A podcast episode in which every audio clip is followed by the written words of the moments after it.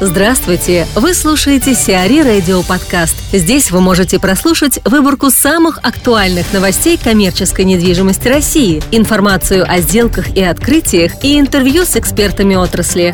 Чтобы прослушать полные выпуски программ, загрузите приложение Сиари Radio в Apple Store или на Google Play.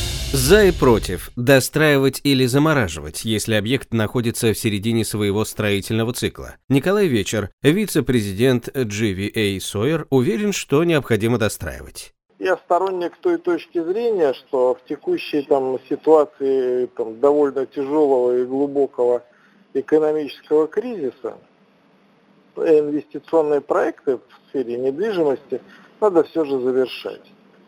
Э, то есть достраивать. Да? Причина этого следующая. Основной там риск, который сейчас, там основная группа рисков, да, которые, которых сейчас все опасаются и который там в полный рост да, стоит перед э, инвесторами, там, ну, перед инвесторами. Это риски тем или иным образом связанные с неопределенностью момента и усилением этой неопределенности. Сука, никто не может сказать, там, на дне мы, не на дне, там, когда вся ерунда закончится, там, ну, и, и главное, почему она должна закончиться. Вот, поэтому э, любая определенность, она э, уменьшает там риски, да, и приводит э, к улучшению качества инвестиционного портфеля строящейся недвижимости. А, в первую очередь, конечно, это касается жилья. Что касается а, коммерческой недвижимости, то тут тоже такая же ситуация. Вот смотрите, там мы замораживаем проект, потому что мы там не понимаем, что произойдет дальше, да, то есть основная основная группа рисков, основные наши проблемы в будущем, они маркетинговые, да, то есть э, это оценка спроса, да, там будущего на момент вывода э, объекта на рынок. Ну, во-первых, там это говорит там о качестве самого маркетингового э, исследования, да, там и оценки вот маркетинговой ситуации, там тех маркетологов, которые это все делают. Вот. Во-вторых, э, ну вот мы там заморозили, да, там что мы имеем тогда? Мы имеем незавершенный объект, который постепенно технически начинает э, приходить там во все более худшее состояние. А, во-вторых, э, ну, если говорить о деньгах, да, то вот там сложные условия финансирования сейчас, да, они сложные. А кто говорит, что они в будущем станут какими-то легкими? Вот где предпосылки того, что все будет там легче в смысле финансирования. Может быть, вообще схемы финансирования будут меняться. И то те явления, которые сейчас происходят, когда крупные банки, там типа Сбербанка или ВТБ, они просто получают, может быть, даже и далеко и не всегда их это радует, но они получают контроль над проектом. Вот такой вариант инвестирования, но он, он тоже можно, объективно говоря, да, там его можно рассматривать. Но тогда инвестор избавляется э, от там, определенных головных болей. Да, там, во-первых, э, то, что у него на балансе, там, ну или как-то, значит, висит вот недостроенный объект, да, а во-вторых, то, что у него существуют долговые обязательства какие-то. А если же мы достраиваем объект, то мы, во-первых, имеем уже готовый объект, и, наверное, это в большей степени тогда вопрос корректировки маркетинговой и там арендной политики, как, как части маркетинговой. Вот. Э, во-вторых, ну, соответственно, он будет там приносить какой-то, формировать и там генерировать какой-то положительный поток, да, там в зависимости mm-hmm. от качество управления да, этим объектом. Mm-hmm. Вот. А если он недостроен, ну он недостроен, он ничего не будет генерировать, кроме убытков, потому что они есть в виде обслуживания долга, да, они есть в виде там а, всяких, всякого рода там, налоговых платежей или там арендных платежей за землю, да.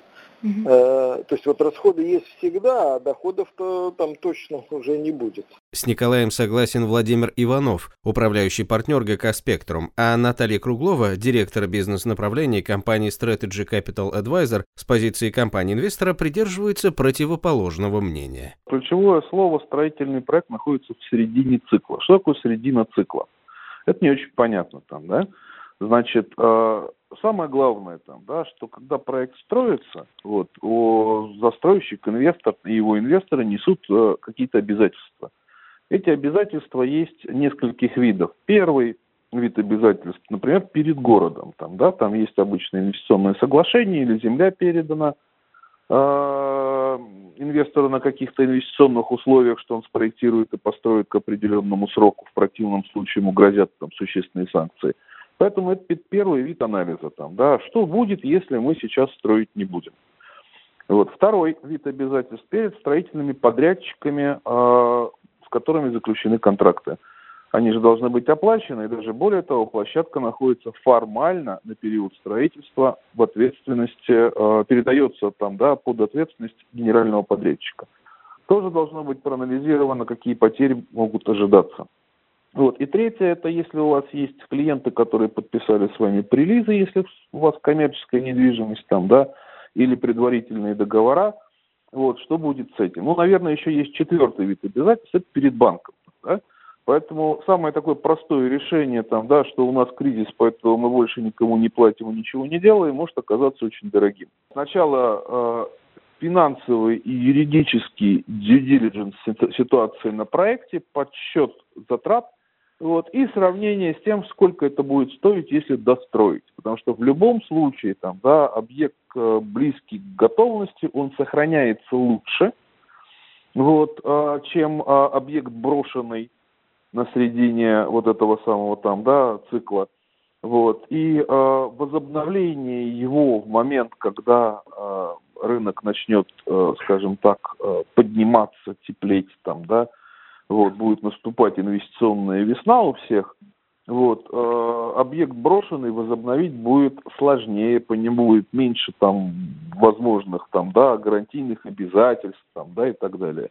Вот, собственно говоря, простая точка зрения, там, да, проанализировать, понять и принять решение, вот, э, и зачастую, как бы, да, там, вот, ну, достроить, понятно, что пустое здание отделывать, наверное, не надо, там, да, но чтобы там был закрыт контур, там, да, вот, и обеспечивалась минимальная, там, сохранность помещения однозначно. А, как неудивительно, я даже не буду а, спорить а, с аргументацией Владимира, потому что она абсолютно корректно а, выстроена, на мой взгляд. Но у него есть важная посылка, о котором он сказал в самом начале, а именно, что проект находится на некой условной середине девелоперского цикла, когда пройдена точка невозврата. Ну, то есть все, уже там девелопер заложник обстоятельств, ему надо во что бы то ни стало достроиться, потому что, конечно, иначе потери его будут там существенно выше, чем ну, в пределе там, затраты на то, чтобы это все закончить. А я бы сказала, что сейчас такой момент, когда не надо доводить проект до вот этой самой точки невозврата. И понимая, что зима будет длинной, и никаких посылок к тому, что этот кризис будет коротким, мы с вами не наблюдаем, ну, потому что это кризис не только на рынке недвижимости, это кризис системный, страновой. Мы понимаем, что сейчас ну, надо делать, прилагать максимум усилий э, для того, чтобы не вовлечь своих э, инвесторов в ситуацию, когда они становятся уже заложниками вот этих вот самых непреодолимых обстоятельств. Надо, чтобы это не стало там доинвестировать, достраивать и выводить никому не нужные проекты на рынок. А, и на более раннем этапе надо разговаривать о том, что там, пересматривать ставки аренды к договору, а, консервировать отношения с подрядчиками, да, и как договариваться о там, продолжении работ когда-нибудь потом без штрафных санкций. А, соответственно, не, не, не вступать в э, обязывающие коммерческие отношения, потому что э, мы сейчас не можем прогнозировать сроков выхода э, из проектов, ну просто ввиду рыночной конъюнктуры. И, соответственно, все там коммитменты, которые мы заключаем с теми или иными фигурантами рынка, они приводят к тому, что инвестор несет затраты здесь сейчас, а доходы получает не очень, как, не очень понятно когда и не очень понятно в каком объеме. Поэтому, если можно еще, да, проект остановить, то лучше его остановить. В каком-то смысле э, соглашусь, в каком смысле, может быть, сапонирует там, да, что ситуация в разных секторах пока немножко разная. То есть зима не везде. Вот. Есть сектора, в которых э, там, да, ну, ну, ну, теплая зима там, да, там есть спрос. Вот. Хотя, конечно, очень тяжело, понятно, что с финансированием, вот, очень высокие ставки, которые в значительной степени сжирают прибыль девелопера. Поэтому нужно вот думать, как бы, да, вот этих самых инвесторах, соинвесторах, которые могли бы там снизить там, да, нагрузку, процентную нагрузку на проект, там, да, зарабатывая там на иквити. Ну, что поделаешь, такова ситуация, да, рычаг очень дорог. Угу. Вот, э, сейчас. Вот, приглашать их там, да, менять функционал там, да. Ну, у нас есть тоже такие как бы примеры, когда спроектированное здание под офис перепроектируется под апартаменты. Не, безусловно, Там, если да. уже высокая степень готовности объекта, то, конечно, а, его лучше достроить, а не замораживать. Но если э, инвестор находится в моменте там, принятия решения о входе в проект или там еще продвинулся на очень сильно, э, то, наверное, проще и дешевле проект законсервировать, потому что пресловутое жилье, которое, ну, по последний там Азии благополучие, да, на рынке недвижимости, ну, последние годы, ну, где еще хоть как-то там удерживается доходность и есть спрос, да, вот если сейчас отменят ДДУ, о чем все говорят, а это будет не 20 да, год, это будет да. прямо завтра, да, то все, и жилье на самом деле тоже накроется метным тазом, потому что деньги мгновенно, да, подорожают, а у застройщика схлопнется и так уменьшившаяся его, как бы, маржа девелопера, и плюс не надо забывать, что у нас беднеет население. Ну, и вот эти вот два как бы противонаправленных вектора, они просто ведут к тому, что на самом деле из жилья не будет никакой радости.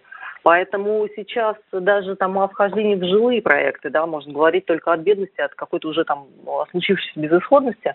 Ну, опять же, да, если там мы хотели строить офис, уже там много чего потратили, там, землю в, в бумаге, там, неважно, да, в сети, а, офис ну точно не летает, ну давайте тогда построим апартаменты, они хоть как-то полетят.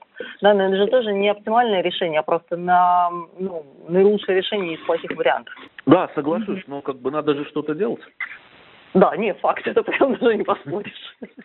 Вот, да, это, в общем, там, да, как бы очень тяжело уйти совсем с рынка, а потом вдруг на него вернуться. Вот, поэтому, ну, возможно, что сегодня у нас вот э, работа в ноль. Да, да, да, вот, ну, вот прямо вот здесь у нас, мне кажется, консенсус. Детский мир вышел на прибыль. Группа компаний «Детский мир» за первое полугодие 2015 года получила чистую прибыль в размере 368 миллионов рублей против убытков 315 миллионов рублей в аналогичном периоде прошлого года, говорится в материалах компании. В первом полугодии 2015 года выручка компании увеличилась на 36,6% по сравнению с аналогичным периодом прошлого года и составила 24,7 миллиарда рублей. Темпы роста сети увеличились практически в два раза по сравнению с аналогичным периодом прошлого года. За первые шесть месяцев года компания открыла 26 новых магазинов против 14 в прошлом году.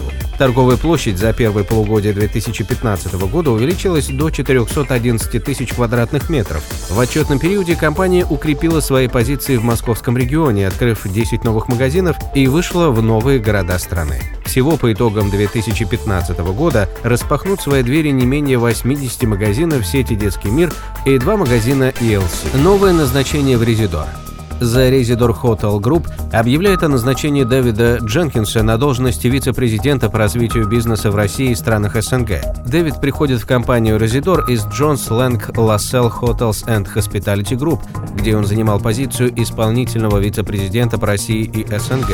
В своей новой должности он сменяет Арилда Ховланда, который в конце 2015 года, после 27-летней карьеры в Резидор, оставит штатную работу в компании. Арилта останется эксклюзивным консультантом для руководителя департамента по развитию бизнеса компании, говорится в материалах Резидор. Дэвид Дженкинс будет работать в московском офисе компании Резидор и подчиняться исполнительному вице-президенту и руководителю департамента по развитию бизнес-группы Резидор Эли Юносу. Верный откроется в Сенаторе. Федеральная сеть магазинов «Верный» открывает новый объект площадью 502 квадратных метра в бизнес-центре «Сенатор» на 18-й линии Васильевского острова, дом 29.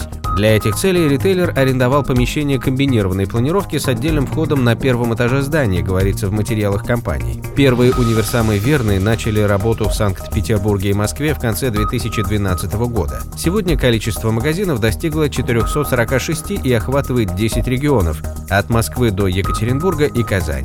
В Санкт-Петербурге и Ленинградской области работает 101 универсам. Бизнес-центр «Сенатор» на 18-й линии Васильевского острова, дом 29, объект класса «Б+,» площадью 22 тысячи квадратных метров. На территории предусмотрена охраняемая автомобильная стоянка и крытый паркинг в общей сложности на 320 машиномест. Торговый квартал пополнил портфель. Компания «Торговый квартал менеджмент» объявляет об открытии нового направления Департамента островной торговли и подписании эксклюзивного договора с ТРЦ «Колумбус», город Москва. Основной задачей подразделения является оказание высококачественных услуг по управлению островной торговлей в торгово-развлекательных центрах, включая разработку концепции в общих зонах и уникальный дизайн проектов, производство оборудования и реализацию арендных программ, говорится в материалах компании. Направление возглавила Индира Шафикова, обладающая десятилетним опытом в сфере коммерческой недвижимости. В первый месяц работы подразделения был подписан эксклюзивный договор с торгово-развлекательным центром «Колумбус» в Москве сроком на 5 лет. В рамках договора торговый квартал менеджмент обеспечит управление 158 торговыми точками, включая банкоматы и вендинговые аппараты. Леруа Мерлен выбрала на Ибикар. Победителем открытого конкурса сети строительных гипермаркетов Leroy Merlin на клининг их первой точки в Твери стала управляющая компания Наибикар. Обслуживаемая площадь 10 тысяч квадратных метров, говорится в материалах управляющей компании. Всего в тендере приняли участие 5 компаний. Среди основных требований, предъявляемых участникам, заказчик установил наличие у управляющей компании статуса международной компании, опыт работы с аналогичными объектами недвижимости, а также наличие опыта работы в регионах. В услуги управляющей компании на Эбикар входят поддерживающая уборка объекта в течение дня и генеральная уборка ночью. На сегодняшний день в городе Тверь присутствует только один гипермаркет международной сети Leroy Merlin, расположенный в торговом парке N1 и являющийся его якорным арендатором. Сиари Радио. Эксклюзивные рубрики «За и против», «Ноу-хау», «Ремейк», «Новые форматы». Слушайте в полных выпусках программ в приложении Сиари Radio. Приложение доступно в Apple Store и на Google Play. Более подробная информация на сайте siari.ru slash radio.